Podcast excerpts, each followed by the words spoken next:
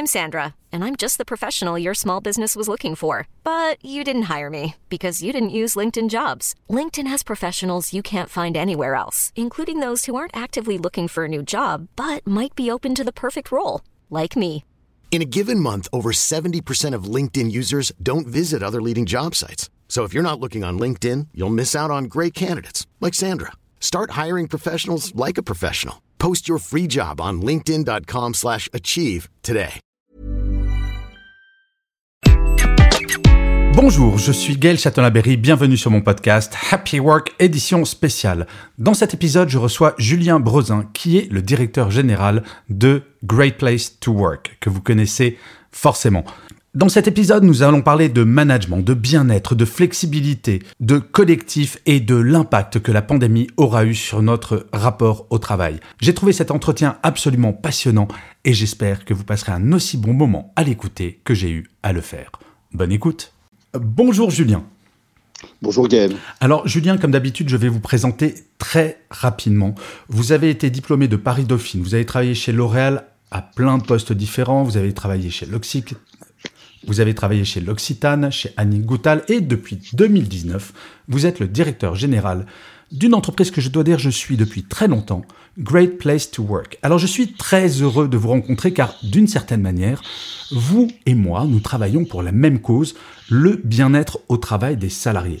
Alors ma première question va être toute simple Julien, pour les personnes qui ne connaîtraient pas Great Place to Work, est-ce que vous pourriez en quelques mots, et je sais ça va être un défi si vous avez plein de choses à dire, pourriez-vous pitcher Great Place to Work?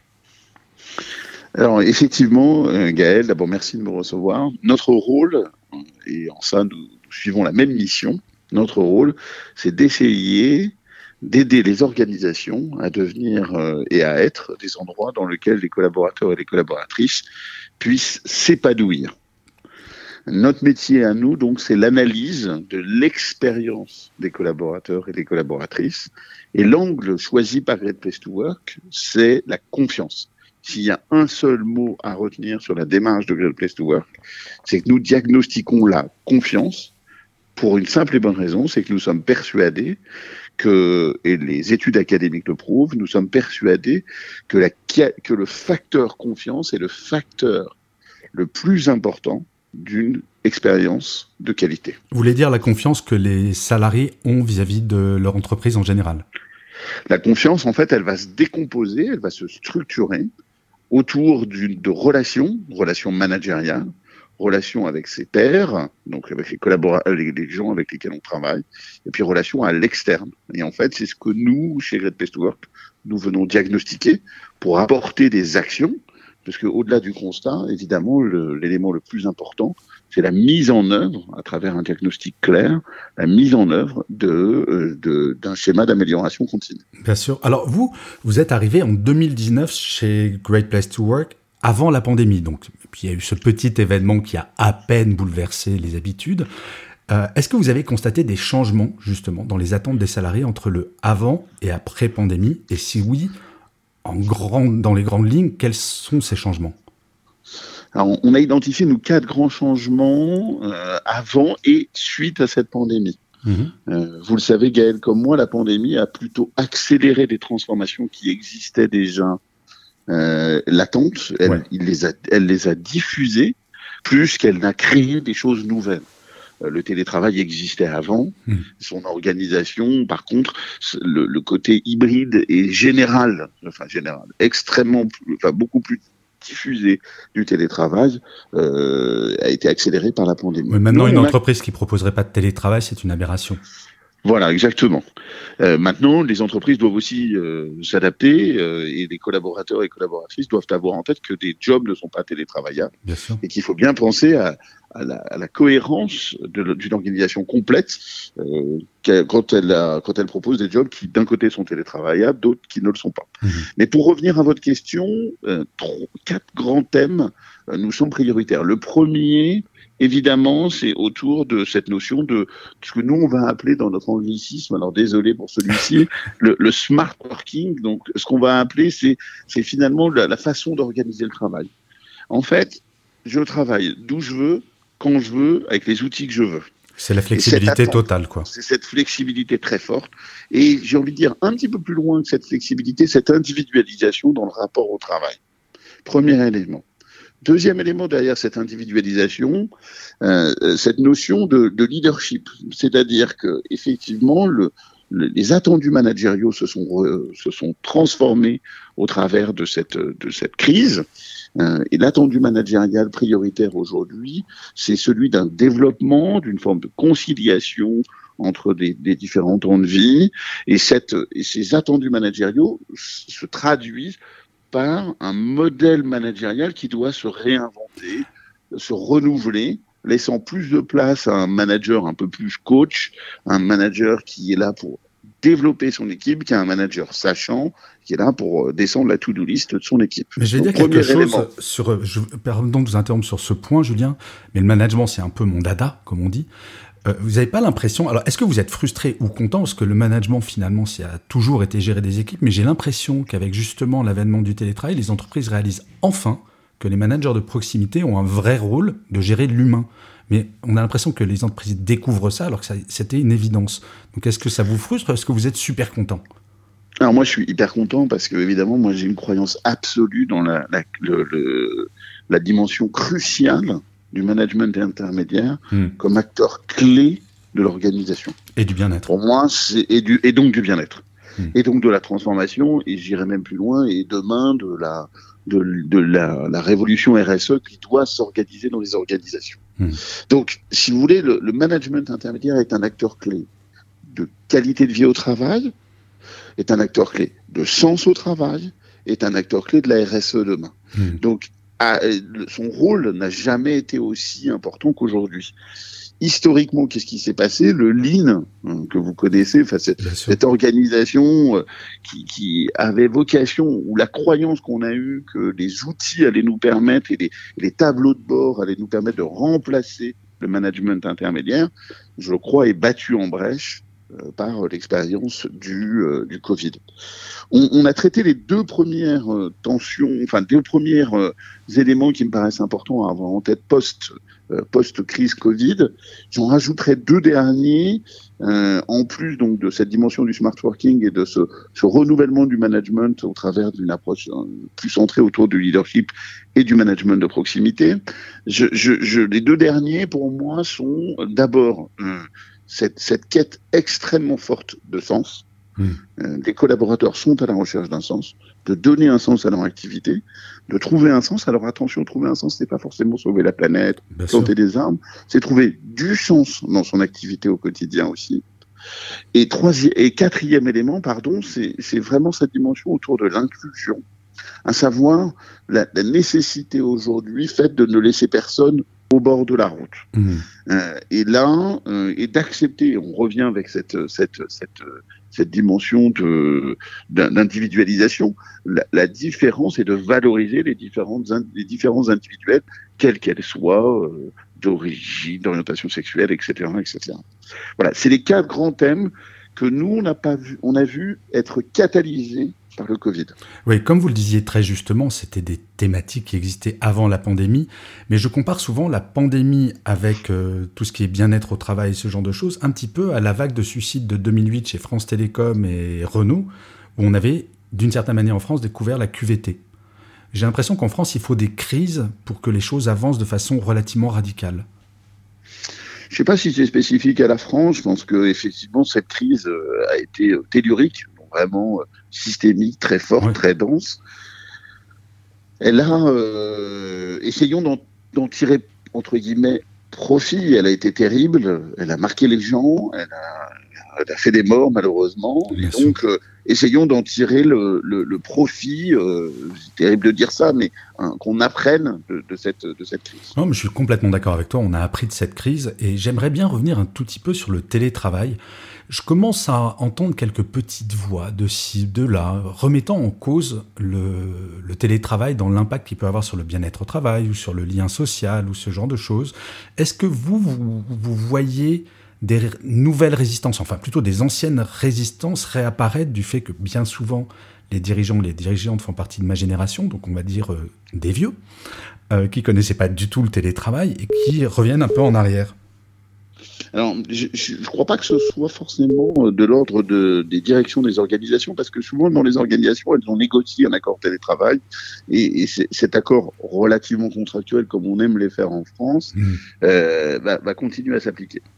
Le, le, vécu télétravail a amené des transformations et peut-être qu'on s'y est un petit peu précipité euh, post-Covid. C'est-à-dire que certains et certaines n'ont pas mesuré, en décidant d'aller vivre à Bordeaux alors qu'ils travaillent à Paris, mmh. pas forcément pleinement considéré ou pleinement pris conscience des contraintes à long terme que ça allait supposer.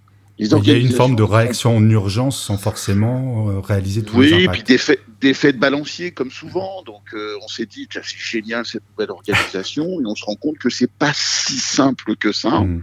et que oui, évidemment, le télétravail, ça offre une flexibilité. Euh, oui, le télétravail permet de concilier des temps de vie, mais oui, le télétravail, c'est aussi une forme de porosité entre le travail et la maison et ça a aussi des conséquences. Donc il faut trouver le bon équilibre. Et, et, et, le petit bruit que nous on entend, c'est plutôt celui de, de, de l'équilibre du, du, pendule, qui revient à quelque chose peut-être d'un tout petit peu moins. Euh, on va tous se mettre en full remote, en full télétravail, mais par contre on va revenir à une situation plus équilibrée, ou en tous les cas quelque chose qu'on va, au fur et à mesure, année après année, réajuster. Bien sûr. Alors Finalement, le télétravail devient une carte dans l'organisation de l'entreprise. Et cette carte, elle doit être travaillée, réajustée année après année. Alors, j'ai une conviction, j'aimerais bien partager ça avec vous, Julien. Euh, c'est que aujourd'hui, on parle d'accord de télétravail, et j'ai l'impression que certaines entreprises, comme par exemple Unilever, sont en train de mettre, alors ils le nomment pas comme ça, mais des accords de présentiel. Je m'explique. Ce sont des entreprises qui vont imposer uniquement deux jours de présence par mois. Et ensuite, le salarié s'organise absolument comme il veut. S'il veut faire du 100% présentiel, il peut. S'il veut faire du 50-50, il peut. Mais fondamentalement, la norme devient quasiment la liberté et la flexibilité. Est-ce que ça, c'est pas quelque chose qui permet aux entreprises d'augmenter leur attractivité, de dire aux salariés finalement, bon, il faut du lien social, donc on vous impose de venir, mais c'est uniquement pour des réunions. Ensuite, vous faites comme vous le souhaitez au sein de chaque équipe. Alors nous, dans les organisations qu'on a euh, et qu'on diagnostique via Great Place to Work, on a des organisations qui sont 100% en remote ont des super résultats. En 100% remote avec suppression des locaux? Ouais, quasiment suppression des locaux. Je pense à une société comme plateforme.sh, mhm. donc qui sont des entreprises très très euh, souvent très tech. Oui, bien sûr. Et puis après, on a des entreprises hybrides euh, qui euh, sont plus dans ce dans, dans, dans, ce que vous évoquiez, Gaël, du cas d'Unilever. On n'en travaille pas avec Unilever, donc je ne peux pas vous, vous en parler. Mhm. Mais, mais, mais effectivement, encore une fois, chaque organisation, quelque part, doit trouver sa proposition de valeur sur ce thème. Vous avez des collaborateurs et des collaboratrices, certains vont avoir envie euh, de venir plus régulièrement, d'autres vont avoir envie de venir moins régulièrement. Et je crois juste que, comme je le disais, sur une des, une des premières tendances, euh, enfin, sur la première tendance, c'est finalement une organisation qui doit être la, enfin, flexible, tout en conservant un corps, le corps social que l'entreprise représente. Donc il est important de se retrouver. Et finalement, le vrai sujet n'est pas tant de savoir comment on s'organise, mais pour quelles raisons s'organise-t-on de cette façon-là hmm. C'est-à-dire quelles sont les tâches, quels sont les, les, moments, quels sont les rituels qu'on souhaite vivre de manière à distance, et quelles sont les tâches, quels sont les rituels, quelles sont les actions qu'on pense devoir vivre euh, de manière euh, en, en, proximité. Et il y a des tâches, effectivement, qu'on va faire de manière plus facile, hmm. à distance. Des tâches qui sont très productives, des tâches de réflexion, des tâches, il y a des actions, à contrario, qu'on fera mieux en, en, proximité. Et je crois pas qu'il faille être dogmatique en disant euh, je fais deux jours, deux heures. C'est vraiment plus. Et c'est là où, à nouveau, je rejoins ce que vous disiez, Gaël. Le management intermédiaire joue un rôle essentiel le, le, le j'ai envie de dire que le, le contrat de télétravail ou, ou l'accord de télétravail généré par l'organisation vient dresser un cadre, et ce cadre doit être interprété et laissé à la marge d'appréciation de chaque équipe, de chaque individu et donc du management de proximité. Est-ce que justement le plus grand défi pour les entreprises, euh, si on regarde les entreprises du XXe siècle, fondamentalement, elles avaient un accord cadre qui s'appliquait à tout le monde. Est-ce que la plus grande difficulté, ça va pas être de proposer à ses salariés une offre qui va permettre de s'adapter? Par exemple, un, gamin de 20 ans, désolé pour les auditeurs de Happy Work qui ont 20 ans, mais je peux être votre père, oui. Ah, ça y est, c'est c'est terrible parce que maintenant, ça y est, je pense à Star Wars. Euh, non, mais de, à 20 ans, ou quand on a des enfants, on va pas avoir le même équilibre vie privée vie pro. Ensuite, quand les enfants grandissent, on va encore, euh, on va encore changer. Et c'est un énorme défi parce que c'était très simple au XXe siècle. On dit bon voilà, c'est l'accord qui s'applique à tout le monde. Et maintenant, ah, je pense que vous avez pleinement raison, Gaël. Le grand sujet et, euh, et la tension qu'on nous, on voit poindre dans les organisations, va être de combiner deux axes. Un axe d'individualisation hmm. et donc de flexibilisation. Et donc, il y a cette attente très forte d'individualiser mon traitement, d'individualiser ma relation à l'entreprise. Et ça, c'est un axe très fort pour l'organisation. Et il y a un autre axe qui, qui forme, ce qui forme une forme de paradoxe, qui est un besoin de collectif pour aller répondre à un besoin de sens. Hmm. Je comprends. Parce que le sens, vous allez avoir du mal à le trouver tout seul. Alors certains peuvent le trouver seul, mais globalement, le sens, il est aussi souvent issu du collectif. Et donc, en fait, les organisations qui seront performantes au XXIe siècle seront certainement des organisations qui arriveront à concilier besoin d'individualisation, ce qui veut dire euh, adaptation des outils RH, des SI RH qui ne sont pas réputés pour une grande mm. flexibilité. Et de l'autre côté, euh, cette quête de sens est donc de collectif. Et je crois que c'est cette tension-là qui est là, qui est absolument essentielle. Et dans cette tension, je, je reviens sur votre mantra et ce que vous disiez précédemment, euh, Gaël, le facteur clé ou l'élément clé le plus important reste, me semble-t-il, le management intermédiaire. Parce que mm. c'est lui qui va pouvoir réaliser les micros ajustements, toujours dans le cadre, permettant de combiner de manière efficace individualisation et euh, recherche de sens. D'où l'importance absolue de, former ou de reformer les managers en ce moment, et je vois bien cette tendance euh, dans les entreprises. Mais alors, maintenant, mon cher Julien, j'ai toujours une question, j'allais pas dire piège, euh, pas, vous inquiétez pas, je, je, suis plutôt un gentil garçon dans l'absolu. Euh, mais peut-être une, question de perspective un tout petit peu plus complexe. Je vois arriver, alors dans certaines startups et des belles PME déjà, euh, la semaine de 4 jours. Est-ce que pour vous, euh, c'est l'avenir ou est-ce que c'est un épiphénomène ou est-ce que ce qui s'est passé en Belgique avec l'intégration dans la loi, la possibilité de faire euh, la semaine de 4 jours, est-ce que vous pensez que c'est quelque chose qui va arriver de façon massive dans les années à venir? Alors, sincèrement, euh, je pense qu'aujourd'hui, c'est une aspiration importante, mais comme toujours, le, le, le, risque ou des sujets, où le défi est dans le détail. Mhm. Euh, qu'est-ce qu'on voit en termes d'organisation? C'est qu'effectivement, euh, le retour d'expérience qu'on peut avoir des organisations qui ont basculé en quatre jours, c'est que la transforme, le, fait de libérer une journée permet véritablement d'assumer des tâches euh, et de transformer votre modèle de, vie parce que vous avez gagné une journée. Ce que le passage aux 35 heures n'avait pas permis, à savoir de, de, rentrer un petit peu plus tôt chez soi ou de partir un petit peu plus tard le matin transforme pas fondamentalement votre journée. Euh, transforme pas fondamentalement votre semaine. Hmm. Quand vous travaillez pas le mercredi ou quand vous travaillez pas le mardi, évidemment, vous savez que vous avez cette journée-là, et cette journée-là, elle va pouvoir euh, être consacrée à d'autres tâches. Euh, alors que quand vous rentrez simplement à 17h37, bon, ça change pas forcément votre, votre journée. Donc, donc, enfin, cette semaine des 4 jours, sur le un peu dans la continuité des 35 heures françaises, est venu, euh, vient, vient, vient chercher cette conciliation. Après, est-ce que ça correspond à tous et à toutes, à tous les modèles? Je ne sais pas, j'ai envie de dire que l'avenir nous le dira en fonction des tests qui sont en cours. Euh, évidemment, ça répond à un besoin. Euh, après, ça veut dire aussi une pression à la productivité hyper forte pour compenser ce temps de travail. Euh, donc, il faut trouver le bon réglage. Et euh, j'ai envie de dire, chaque organisation mmh. va trouver. Et on en revient à cette dimension de flexibilisation. Est-ce qu'il faut que tout le monde y passe? Est-ce que c'est une partie de l'équipe? Est-ce que c'est sur la base du volontariat? Je crois vraiment que la solution, pour moi, elle est dans l'hybridation. Hybridation, on l'a vu, des lieux, des temps de travail, euh, hybridation des lieux de travail, hybridation des façons de travailler. D'accord. Alors, vous, vous êtes quand même un great place to work, je veux dire un, observateur très privilégié de, de toutes les tendances. Euh, Est-ce qu'il y a une grande erreur que certaines entreprises font systématiquement? Systématiquement, ou alors je vais reformuler ma question. Quelle est l'erreur la plus récurrente que vous voyez quand il s'agit de bien-être au travail euh, avec les entreprises que vous auditez? Alors nous, euh, j'ai envie de dire que pour moi, l'enjeu prioritaire reste euh, dans la construction d'une culture de confiance, hmm.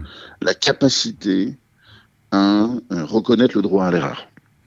Euh, ce qu'on voit qui fait le, lien euh, entre les différentes Great Place to Work, donc entre les organisations qu'on audite et qui ont des très bons résultats en termes de confiance, c'est souvent cette capacité donnée au droit à l'erreur, cette capacité donnée à, nourrir et à, laisser les, entre, les collaborateurs et les collaboratrices prendre des initiatives et se tromper.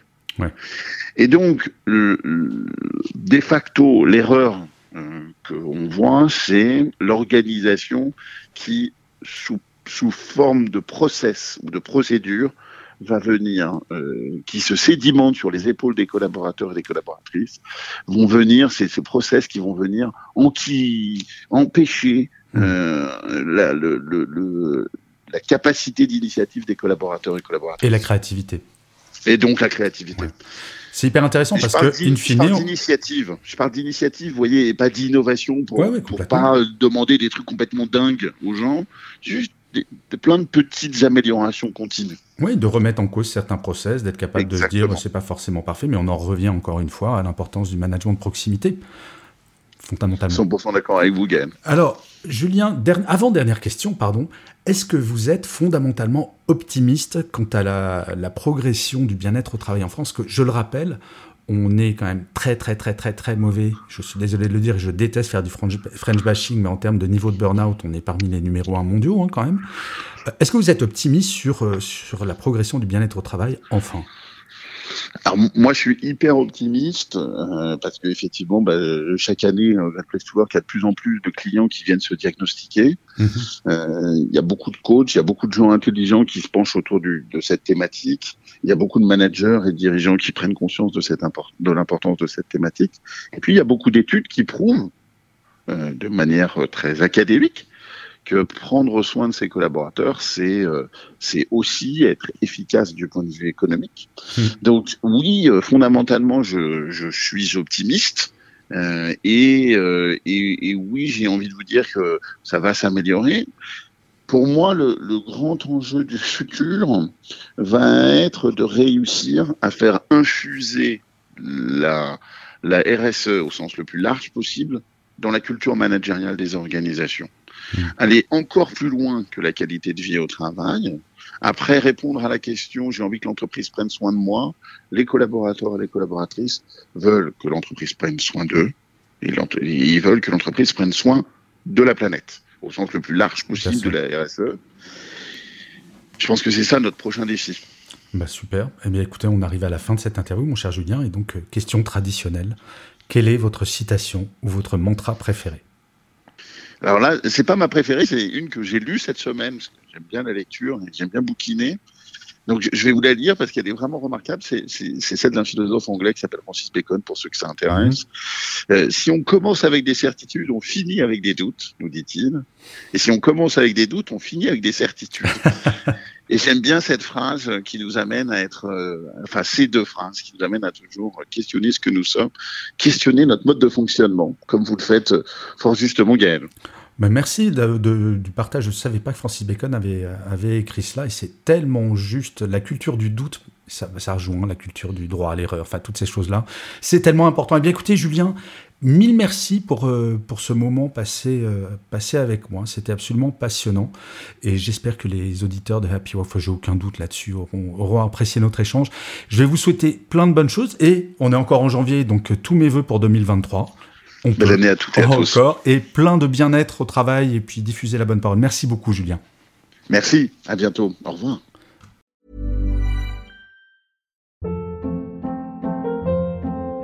Hold up. What was that? Boring. No flavor. That was as bad as those leftovers you ate all week. Kiki Palmer here, and it's time to say hello to something fresh and guilt-free. Hello Fresh. Jazz up dinner with pecan-crusted chicken or garlic butter shrimp scampi. Now that's music to my mouth. Hello Fresh. Let's get this dinner party started. Discover all the delicious possibilities at hellofresh.com.